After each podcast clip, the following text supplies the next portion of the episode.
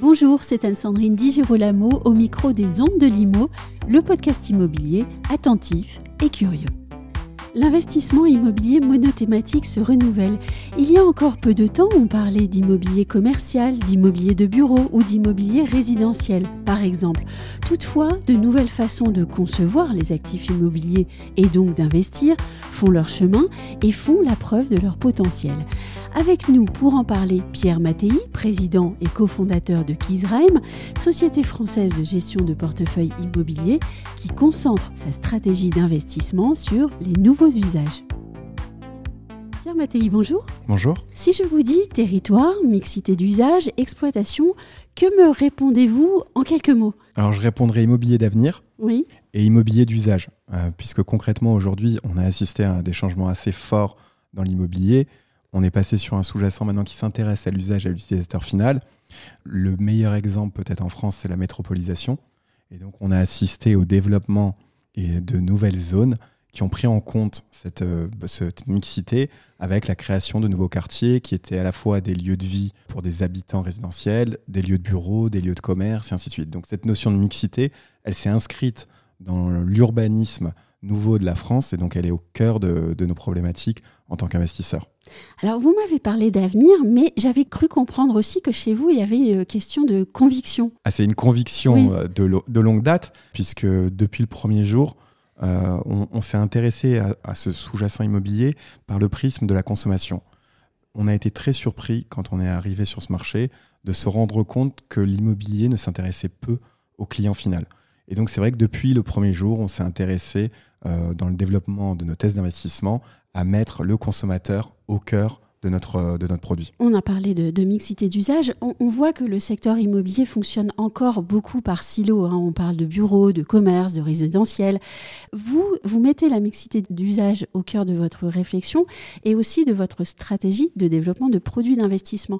Pourriez-vous me dire en quoi et pourquoi cette notion de mixité d'usage devrait ou pourrait utilement désormais être prise en compte par les investisseurs Alors vous avez raison de parler déjà de la, de, la notion de silo. C'est que jusqu'à présent, vous aviez euh, des quartiers qui étaient dédiés au bureau, des quartiers qui étaient dédiés au résidentiel, euh, des quartiers qui étaient dédiés au commerce. Donc on le voit aujourd'hui dans notre quotidien, le, transport, euh, c'est une problématique et on n'a plus du tout envie d'aller dans un lieu pour travailler, le télétravail renforce ce point, on n'a plus du tout envie d'aller prendre sa voiture pour aller consommer, ainsi de suite, ainsi de suite. Donc du coup, cette notion de silo, elle est un peu en train d'exploser et d'être mise en question. Nous, en termes d'investissement, ce qui nous intéresse effectivement, c'est des quartiers où on trouve toutes les fonctionnalités euh, et donc où la qualité de l'usage est au centre du ressenti du consommateur. Donc ça, c'est vraiment un point important pour nous. Vous parliez de cette euh, notion euh, de silo qui est en train de se déprécier. Est-ce qu'il y a de ce fait une dépréciation des actifs immobiliers? Bah, Clairement, aujourd'hui, il y a une dépréciation des actifs euh, qui sont dans des zones monothématiques. Donc la zone, le parc d'activités traditionnelles qu'on a pu voir se développer dans les années 70-80 qui correspondait très clairement à l'urbanisme linéaire. Donc on étendait la ville et ce, on le fait depuis plus de 100 ans. Ça n'a plus de sens aujourd'hui. Et donc, ce qu'on voit d'ailleurs, c'est le redéveloppement de ces zones qui introduisent de la mixité, donc de l'immobilier de bureau transformé en logement, euh, de l'immobilier d'activité euh, commerciale qui est détruit pour faire des sujets de nouveaux usages, type hôtelier ou autre. Donc, il y a clairement un changement qui est en cours et une dépréciation de la valeur des actifs qui n'ont pas su muter. Et le consommateur devient de plus en plus conscient hein, de cette entrée de la mixité d'usage dans, sa vie. Elle est de plus en plus visible d'ailleurs autour de nous. Mais j'aimerais quand même qu'on leur donne un exemple. Alors, si vous voulez bien, on va prendre celui de l'abbaye des Vaux de Cernay. C'est un, un lieu que vous êtes en train de travailler. Et je pense que ce sera un très bel exemple justement de cette mixité. Ouais, c'est un actif emblématique puisque l'idée, c'est aussi de capitaliser sur une architecture remarquable. Oui. Ça aussi, ça a été un pan, on va dire, pauvre de l'immobilier pendant quelques années. Ce site, c'est une abbaye qui a plus, euh, plus de 300 ans, qui a été exploitée comme une maison de, secondaire par une grande famille française, ensuite comme un hôtel, mais un hôtel monothématique, on va dire destiné aux entreprises pour leurs événements. Oui. Nous, ce qu'on a choisi. On le voit beaucoup, ça d'ailleurs, en France. Hein. C'est le, monde d'hier. Tout à fait. Nous, nous, ce qui nous a intéressé, c'est de recréer un lieu de vie, de sublimer l'architecture en place en la rénovant, et dedans d'aller créer un lieu qui s'adresse à différentes populations, différentes typologies de personnes. Donc le lieu va vivre différemment le lundi du samedi et va s'adresser d'un un jour au corporate, donc à des entreprises qui viennent faire un événement, échanger, faire une réunion ou un séminaire, et un autre jour à des familles, des couples, des individuels qui vont venir dormir, partager un moment de convivialité, voire un moment de festif, de festif avec, euh, avec d'autres autres. Donc vraiment pour nous, c'est l'abbaye des Vaux de c'est c'est pour nous une des plus belles rénovations actuelles. On espère que ça sera un des plus beaux lieux d'hospitality euh, en France. Et d'ailleurs, on a la chance de le faire avec le groupe Paris Society, donc qui est leader dans la restauration festive à Paris. Et donc, on vous invitera à le découvrir à partir de septembre. Vous parliez de, différents types de clientèle, mais donc ça veut dire aussi qu'on a différents types de produits à leur proposer, avec différentes échelles de prix aussi. Tout à fait. Au sein de l'abbaye, on a fait le choix de développer trois gammes de chambres. Et, l'idée, encore une fois, c'est de, de, permettre à toute typologie de personnes d'avoir accès au lieu. Et donc, on va mélanger euh, des clientèles très différentes qui auront plaisir en fait à se retrouver dans les lieux communs, donc soit dans les activités, soit dans la restauration, soit dans les moments festifs le soir. Et c'est aussi ça qui crée la magie d'un lieu et, euh, le, côté, euh, le côté intéressant. Et un lieu exploité à 100% de son temps. 100% du temps, exactement. Au cœur de votre stratégie se trouve aussi l'idée selon laquelle la valeur de l'immobilier dépend aussi de son exploitation. Alors avec un, nouveau produit, c'est une nouvelle solution d'investissement basée sur l'usage. Est-ce que selon vous, désormais, un investissement, pour être pérenne ou moins risqué, doit porter sur les murs ainsi que sur l'exploitation de ces murs obligatoirement? Alors, oui et non. Euh, je dirais plutôt non quand même, de manière générale, parce que chaque typologie d'actifs a ses particularités.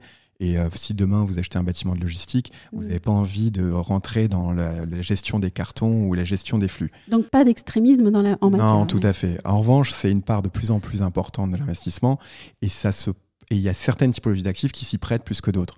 Nous, on pense que tout ce qui est l'immobilier d'hospitality, donc l'hôtellerie, le coworking, le co-living, sont des classes d'actifs qui se prêtent, dans certains cas, à un investissement mûr et exploitation.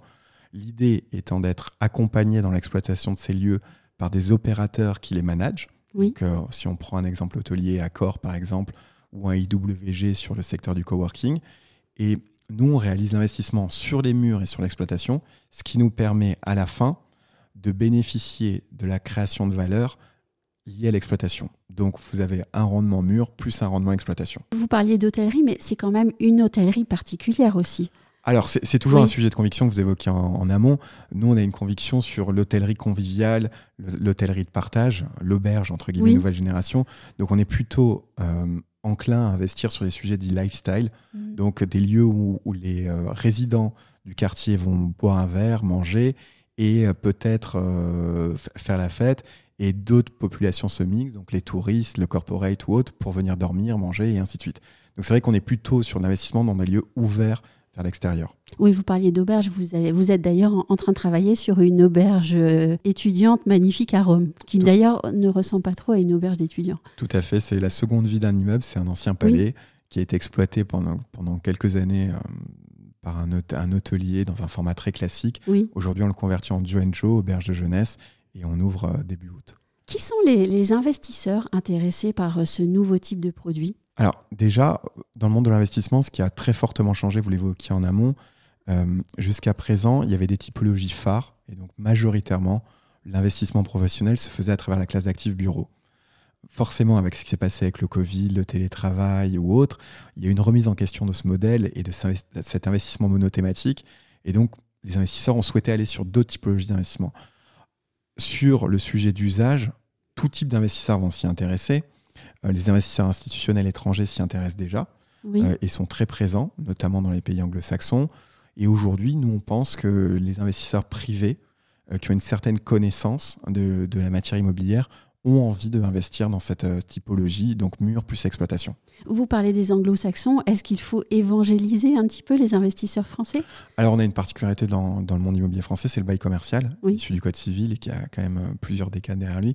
Donc euh, oui, il y a un travail d'évangélisation, il y a un travail quelque part de pionnier notamment dans un marché qui est régi par les expertises immobilières. Et donc, il y a beaucoup d'échanges. Il, y en a il y en a en permanence qui sont en cours pour voir comment on peut impacter positivement les valorisations de ces actifs. Alors la fiscalité, en, revanche, ça parle toujours aux investisseurs français. Est-ce que ce type de produit, c'est intéressant fiscalement parlant? Alors tout dépend de son horizon d'investissement. Ce ne sont pas des produits fiscaux à proprement parler, mais c'est effectivement des produits... Il doit y avoir des avantages. Alors il y, a, un avantage sur une détention moyen terme, effectivement, qui est euh, de à la fois un produit qui est hors et ensuite, ensuite un produit qui, à un moment donné, vous permet de bénéficier de la flat tax. On va passer aux critères environnementaux. J'aimerais savoir s'ils viennent désormais euh, en ligne de compte euh, chez les investisseurs professionnels. Euh, je parle des critères ESG, de la lutte contre l'obsolescence des, bâtiments, de la réhabilitation urbaine. Est-ce que tout ça devient important pour les investisseurs, mais surtout, est-ce que ça devient important pour eux au même niveau d'exigence que celui des utilisateurs et des clients? Alors, je pourrais vous faire deux réponses. Une réponse bah, très corporate euh, oui, bien sûr, c'est au centre des préoccupations. Et peut-être une réponse un peu plus euh, transparente et réaliste, euh, c'est la réglementation qui nous force à le mettre au cœur de nos préoccupations. Et, après, c'est adressé de manière plus ou moins pointue et sincère par, par l'ensemble des acteurs de la place. Concrètement, c'est certain qu'aujourd'hui, c'est une préoccupation majeure. Il n'y a pas un comité d'investissement sans qu'on donne une note ISR à nos actifs. Et dans les notes ISR, il n'y a pas que le green, il y a l'impact social, l'impact sur la gouvernance également. Donc il y, a, des nouveaux sujets qui rentrent en compte. Et ce qu'on voit, c'est que on est challengé aussi effectivement par l'investisseur final, par le locataire qui nous met de plus en plus des, des conditions dans le bail. Et donc, on, je pense qu'effectivement, on est dans une période vertueuse sur ces sujets et ça devient la préoccupation de l'ensemble des acteurs. Je vais vous poser une question un peu plus personnelle, hein, puisque tout à l'heure on a parlé d'investissement de, hôtelier nouvelle génération, de co-living, de coworking. Euh, moi j'aimerais savoir quel est le projet qui vous tient le plus à cœur ou celui qui a nécessité le plus d'implication pour vous et pourquoi? Alors, je sais pas si. Et on peut donner des exemples aussi. Ouais, alors en fait, nous on a une stratégie qui est une stratégie euh, de niche. Donc la, vocation de Keys, c'est de rester un acteur qui, euh, qui travaille ses actifs immobiliers donc on a un affect et, une vision euh, pour chaque actif. Forcément, il y en a qui sortent du lot. Je pense que le, sujet le plus important pour nous, ça a été probablement la LX Factory, qui est la rénovation d'une friche industrielle où il y avait des manufactures pour imprimer des journaux et dans lequel on a réussi à faire un lieu de vie qui a été occupé euh, à la fois par des restaurateurs, par des artisans, par des, utilisateurs bureaux et ainsi de suite, et qui est devenu un lieu d'utilité publique reconnu par la mairie de Lisbonne et le quatrième site le plus visité de Lisbonne. Donc c'est sûr que pour nous, en termes d'impact, ça, a été, euh, ça a été très important et ça nous a permis aussi d'écrire la suite de nos convictions pour les années à venir. On parle d'action sur les quartiers, je crois que ça c'est très très important pour vous. On peut parler d'autres d'autres projets euh, de reconversion de, de friches, par exemple euh, celle de la Halle G1 à l'île Five Caille. Tout à fait, la, la Halle G1 à Five, à l'origine c'est un quartier où on fabrique les voies ferrées. Mhm. Donc c'est un quartier industriel, c'est un quartier qui est à proximité des voies ferrées d'ailleurs aujourd'hui, donc dans lequel vous passez quand vous allez arriver à la gare à Lille. Et c'est un quartier qui a été, entre guillemets, abandonné pendant de nombreuses années. Nous, on a fait le choix de rénover cette halle, donc dans laquelle on fabriquait encore une fois les, voies ferrées, de lui donner une nouvelle identité, tout en conservant son architecture. Encore une fois, c'est très important qu'en tant qu'investisseur, on ait euh, un respect de l'architecture et qu'on valorise ce sujet, parce que c'est un élément de culture important pour la ville et c'est un élément d'adhésion des résidents qui est, très fort. Et dans l'usage, on est allé apporter des choses très différentes, avec un mur d'escalade, un bar convivial où vous avez un brasseur qui vous brasse toutes les bières de l'île, une production de houblon sur le, sur le bâtiment, une production agricole. Donc c'est vraiment l'idée de remettre un, on va dire un, phare, un élément fort d'identification pour son quartier. Et autour de cet élément va se reconstruire le quartier avec une offre résidentielle, bureau, industriel, ainsi de suite. Donc très mix. Donc pour nous, effectivement, c'est des projets celui en l'occurrence qui n'est pas d'une taille importante, mais qui, mhm. qui, a euh, fédéré les équipes chez Keys et c'est dans lequel on a mis beaucoup d'énergie. En somme, c'est l'investisseur immobilier qui a un poids et une action forte sur les quartiers et qui permet euh, de leur redonner vie. Alors, on n'est pas seul, et c'est pour ça aussi d'ailleurs qu'on s'associe avec les exploitants, parce qu'ils y contribuent énormément. Mais c'est vrai que nous, on est investisseurs long terme. Oui. Et donc, quelque part, on est les garants du bon fonctionnement de nos actifs et du l'impact positif qu'ils peuvent avoir sur les quartiers. Donc c'est certain que dans la chaîne de responsabilité, on joue un rôle important. Et cohérent avec euh, votre exigence de qualité environnementale des projets aussi. Tout à fait. Un grand merci Pierre Mattei. Merci beaucoup.